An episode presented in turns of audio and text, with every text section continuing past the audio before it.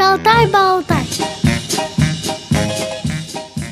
Крепкий, сильный, здоровый малыш – мечта любого родителя. Если он за себя сможет и постоять, так вдвойне приятнее. Поговорим сегодня о дзюдо и о дзюдо для малышей, для тех, кто совсем маленький, но такой сильный. У микрофона Елена Колосенцева, а с нами на связи кандидат в мастера спорта по дзюдо Юрий Володин. Юрий, здравствуйте. Здравствуйте. Юрий, как давно вы сами стали заниматься дзюдо и почему выбрали именно этот вид спорта? Мне с детства как бы нравилась борьба, именно не ударная техника, именно бороться нравилось. Ну, заниматься я начал уже со студенческих лет, потому что еще первый начальный класс я был зрячий. В лето в 11 я уже где-то, наверное, так вот стал уже на первую группу видеть. Со студенческих лет начал заниматься, учась на массажиста в Питере. Сейчас живу в Орле и занимаюсь со зрячими, со зрячими э, ребятами тренеры зрячие, то есть ни у кого там нет специального, так сказать, образования, да, там работы со слепыми там детьми, слепыми спортсменами. Ну, что в учении, что здесь надо искать подход. То есть э, у меня еще остаточное зрение есть, я сам бегаю. Но я думаю, если вот у кого у нас тут даже в Питере, когда занимался, у кого не было совсем зрения, то они бегали, у кого есть оно ну или остаточные. Вот. Надо разговаривать с тренерами, брать у них рекомендации именно во сколько лет отдавать. Вообще, вот как бы слышал, в пять лет все тренера по-разному к этому относятся. Кто-то пораньше, кто-то попозже, кто-то желательно с 10 даже говорят, чтобы уже осознанно он шел на результаты, потому что если как вот родители хотят, да, там отдать его, чтобы он результатов добился с детских лет, а ребенок, может быть, этого и не хочет. И уже к 10 годам ему уже этот дзюдо, как бы вся эта борьба уже будет неприятно. Вы сами наблюдали тренировку детей? Вот вы сказали с пяти лет. Пятилетнего, шестилетнего, семилетнего. Да, да, конечно. Мы когда приходим заниматься, старшая группа, то мы подходим и как раз тренируется младшая группа, маленькие дети. Как это выглядит? Опишите. Что они делают? Ну, они э, так же, как и мы, разминаемся, бегают. Больше УФП, конечно, у них – наклоны, повороты, растяжки, на координацию, кувырки вперед-назад, колесо, разнообразные упражнения на координацию, на силовую наверняка отжимания, подтягивания и дисциплина, то есть это дисциплинирует детей, то есть с ними там тренера строже. Ну, поскольку взрослые и так, как бы взрослые понимают, а дети хотят поиграть, побеситься, поорать, ну, всегда не сопровождаются, да, криками.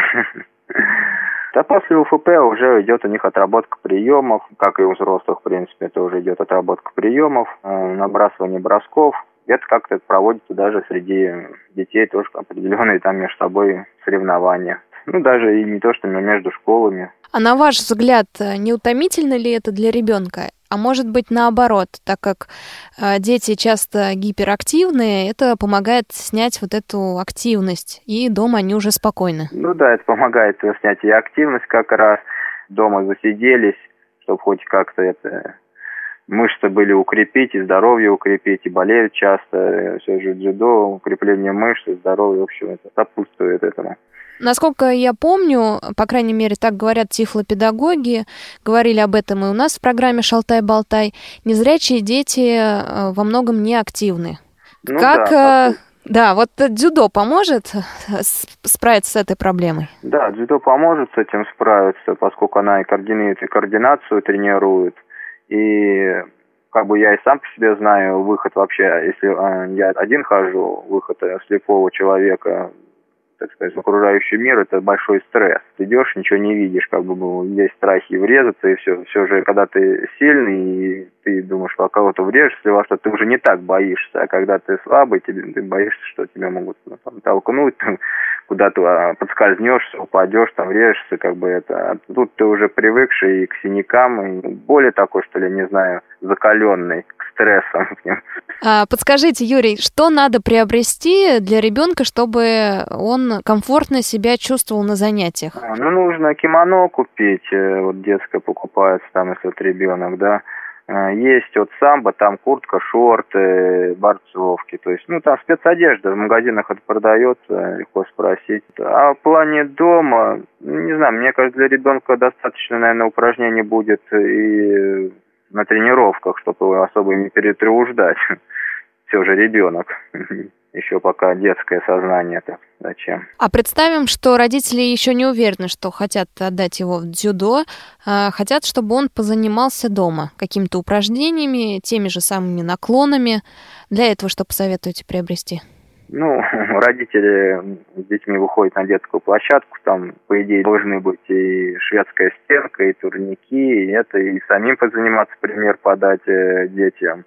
Ну и детей также на, то есть на улице. Вот. Но если дома, тоже можно и отжимания, и турник, если есть, какие-то маленькие гантельки, не знаю. Вот. В принципе, да, есть, продаются и коврики, там пресс покачать, э. Но это уже для взрослых, мне кажется. Ну да, это как бы для взрослых. Ну и, в принципе, почему и не для детей, потому что на полу все равно жестко будет. Это пресс-то тоже надо и качать, и все это. Можно возле на улице, возле светской стенки поднимать ноги так, в принципе. Придумать, в общем, свое воображение можно, как вот занять ребенка, показать примеру. Хорошо, мы поняли, что нравятся эти занятия и готовы его отдать в какую-то секцию.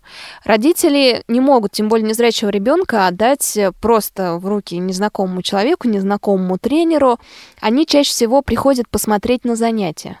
Вот когда мы приходим на занятия э, взглянуть, да, так познакомиться, куда будем отдавать ребенка, на что обращать внимание, если наш ребенок с нарушением зрения? Ну, на месте родителей, как бы, в общем, я по прежде ребенка познакомил, с кем он будет еще заниматься. И, ну, вообще поприсутствовал на первых занятиях, там, первых, там, смотрел, как он занимается, как вот, э, как правило, по идее, тренер должен, ну, если он совсем плохо видит, с каким-то зрячим там ребенком или какой более хорошо видит, отдать, чтобы ну, как подстраховывал его. Ну и вообще познакомить с группой, чтобы они уже знали, что как, и я думаю, дети будут уже поддерживать его. Ну и уже не будет никаких недоразумений, как бы они будут уже в курсе дела. Чтобы не только тренер был, да, там, мало ли, может, не успеет сказать, или чтобы вот как э, дети не так, что там догадывались, там, вот, ой, он плохо видит, э, как бы, а может быть и нет. То есть, а тут уже сразу сказать, да, вот такое, чтобы, ребята, если что, помогите. Вот. Ну и поприсутствовать, посмотреть, как что. Ну, на ваш взгляд, как должен относиться этот тренер к ребенку? С нарушением зрения. То есть он должен его постоянно поддерживать как-то, помогать, постоянно быть рядом, или наоборот, дать ему полную свободу? Ну, разумеется, он должен, раз такая, если он среди зрячей группы занимается, должен ну, как бы подойти лично ему показать, так как он, как правило, зрячим показывает, а ты стоишь и все смотрят. А тебе, то есть, надо именно подойти и руками показать, что как именно делается это. В принципе, вот и все, как бы подойти, показать, то есть лично, не так вот просто, разумеется. А так, в принципе, чтобы не было никакой, это, чтобы тренер также относился, как и ко всем, вот если он среди зрячих. Только что вот, э, ну, определенный такой способ показания, да, то есть он ему показывает, они видят, а он ему именно на руках. То есть это не показатель того, что он как-то к нему там ну, его превозносит, так скажем, или что еще как-то ущемляет там его, или еще, а вот то, что вот именно он может только так воспринимать ту данную информацию. В мороз Шутку серьез С вами всегда Радио ВОЗ Друзья, вы слушаете программу «Шалтай-болтай». У микрофона Елена Колосенцева. На связи с нами кандидат мастера спорта по дзюдо Юрий Володин. Обсуждаем э, о том, отдавать ли ребенка в секцию по дзюдо, в каком возрасте, что для этого надо приобрести. И, в принципе, как проследить, чтобы ребенок себе ничего не сломал. Юрий, а скажите, пожалуйста, какие другие виды спорта, похожие на дзюдо, вы уже называли самбо, подходят для детей с нарушением зрения, на ваш взгляд? И чем они отличаются от дзюдо? Ну, если вот я слышал, борьба на поясах, то есть там захват за пояс, там, ну, тоже определенная форма. Вот, греко-римская борьба, потому что там униформа, ну и правилами, разумеется, различается, но тоже борьба. Не знаю, есть ли вольная борьба, ну это надо уже смотреть в регистре вообще, ну или со зрячими даже. Ну, соревнования, я знаю, вот я сейчас среди слабовидящих слепых вот по э, значит, дзюдо, по самбо, по греко-римской вроде появилась, и э, на поясах. Может, еще что-то появляется. Потому, потому что сейчас то появляется, то что-то, ну, более, так скажем, популярно становится, что-то менее популярное. Правила дзюдо какие? Правила дзюдо, ну, обоюдный захват, то есть вот э, держать э, одну за руку, другой за отворот, э, слепых ставят, вот это все соревнования идут. Ну и вообще вот даже я занимаюсь, я это не вижу, они хоть и зрячие меня ставят, с ними все равно, если мы боремся. Самбо, ну, тоже, в принципе, такой же захват. Вот, ну, правило, что за ноги хватать нельзя, односторонние захваты долго держать нельзя. То есть, если взял там односторонний захват, то есть сразу атака должна быть. То есть, опять же, правила тоже в Федерации дзюдо и слепых, они меняют, порой меняются. Вот раньше в дзюдо можно за ноги было хватать, сейчас нельзя. Так что вот нельзя даже рукой касаться ноги, если она без захвата. А в самбо там можно за ноги болевые делать, на ноги и на руки. В дзюдо нельзя на ноги болевые делать, только на руки. Ну, зато в самбо удушение нельзя, удушающий при, приемы, а в дзюдо можно. Вот такие, в общем, небольшие различия, можно сказать. То есть э, каждый выбирает себе, что нравится, по правилам. А по уровню подготовки, по тяжести, э, в принципе, виды похожи. Да, виды похожи. Ну, как правило, эти, кто дзюдоист, тот и сам это становится как бы боится и в самбо, кто самбист, тот и это как бы тут они очень похожие. В принципе, один и тот же борец может и там, и там. Э, ну, рассказывают тут правила такие-то, такие-то, и все, и э, форма немножко другая.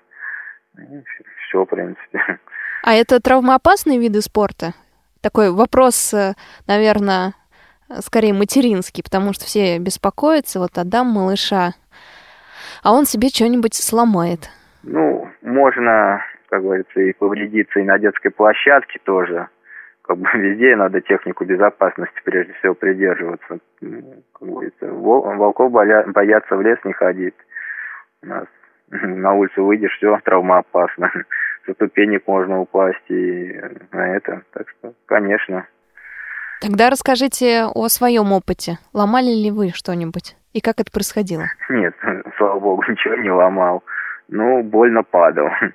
Бывали пару случаев, что падал, а рука была напротив печени. Получалось как удар по печени. Как бы это дышка была, я уж думал, может, даже ребро сломалось. Это вот было такое. Вот, а так, мелкие так травмы, ссадины, где-то царапины. Это уж будьте готовы, потому что это неизбежно. А так э, растяжение, возможно, тоже у меня было растяжение. Так, конечно, спорт, он, в принципе, без мелких травм это точно никуда не говоря о крупных. Когда вы начали заниматься дзюдо, ваша жизнь изменилась? Ну, стал, как говорится, координация больше, лучше стала, то есть ориентироваться как бы лучше стал. Опять же, стрессоустойчив, более стал стрессоустойчив. Просто знаем, многие слепые как бы боятся действительно выйти. Они могут, но боятся. Порой сам идешь, э, тоже так иногда страх, но преодолеваешь. Ну и опять же борьба с ленью тоже. Физическая форма тоже играет. Ну, вообще очень крепче все равно организм становится. А нашли ли с помощью дзюдо новых друзей? А, да, конечно, нашел, с кем борюсь там в весовой категории. Да, как бы, да, нахожу, конечно. Они, правда, иногородние. Юрий, еще один вопрос. Э, дзюдо. Можно ли на эту секцию, в эту секцию отвести девочку? Да, у нас и девчонки занимаются, и порой даже, ну, как бы есть тренеров даже лучше получается и тренировать даже девочек. Да, тоже, если кому нравится, девчонки там занимаются. Но это, может быть, будут у нее развиваться мышцы, она будет некрасивая. Нет опасности такой? Есть на цвет, на вкус и цвет товарищей нет, кому как нравится. Но она не будет похожа на бодибилдера, нет? Да нет, по крайней мере, с нами, которые девчонки занимаются, нормально. Крепче, Зато... конечно, может, крепче, наверное, чем обычный, но все равно. Зато сможет постоять за себя, да? женственность остается, ну да.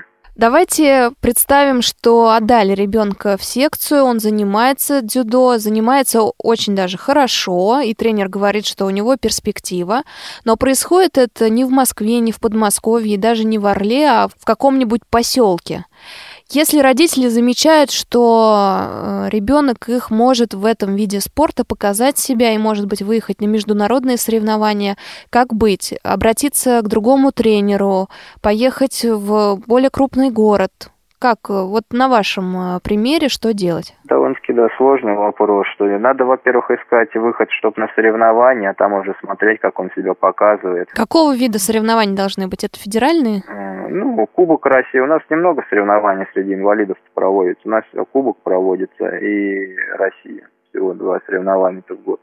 Вот, но кто попадает в сборную, тот там Европа, мир, еще есть там сборы у них.